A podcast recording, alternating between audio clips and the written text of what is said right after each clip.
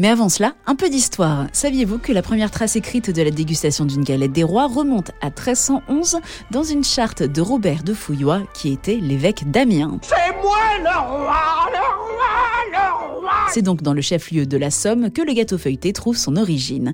Et c'est pour nous l'occasion de se promener dans la ville à la recherche d'autres marques de l'histoire de France. Pour ça, nous allons sur le blog d'Alexis, lepetitexplorateur.com, qui a eu un vrai coup de cœur pour l'âme et l'ambiance d'Amiens, comme il l'explique lui-même sur son blog en préambule de sa visite. Il nous emmène ensuite au pied de la cathédrale.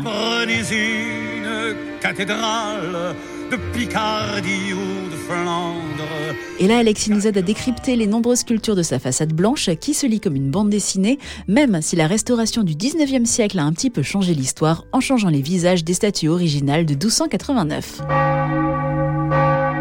302 marches plus tard, la visite continue à 360 degrés depuis le sommet de l'une des tours. Depuis ce point de vue, vous allez déjà apercevoir votre prochaine étape, les maisons à colombage et les façades colorées du quartier Saint-Leu.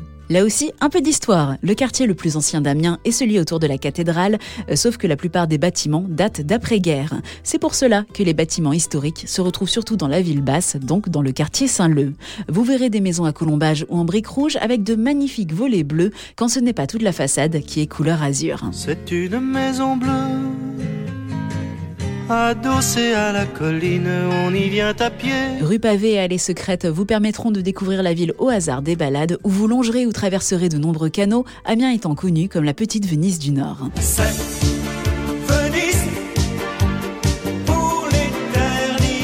Finir, vous pouvez prendre un bol d'air frais de nature au fil de l'eau en déambulant en barque dans les ortillonnages, 300 hectares de marécages, canaux et îlots de verdure.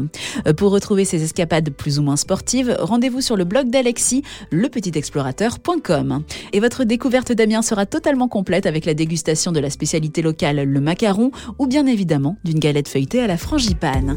Et là, comme du Aliba et Angèle, vous pourrez chanter Voilà, voilà, et à la semaine prochaine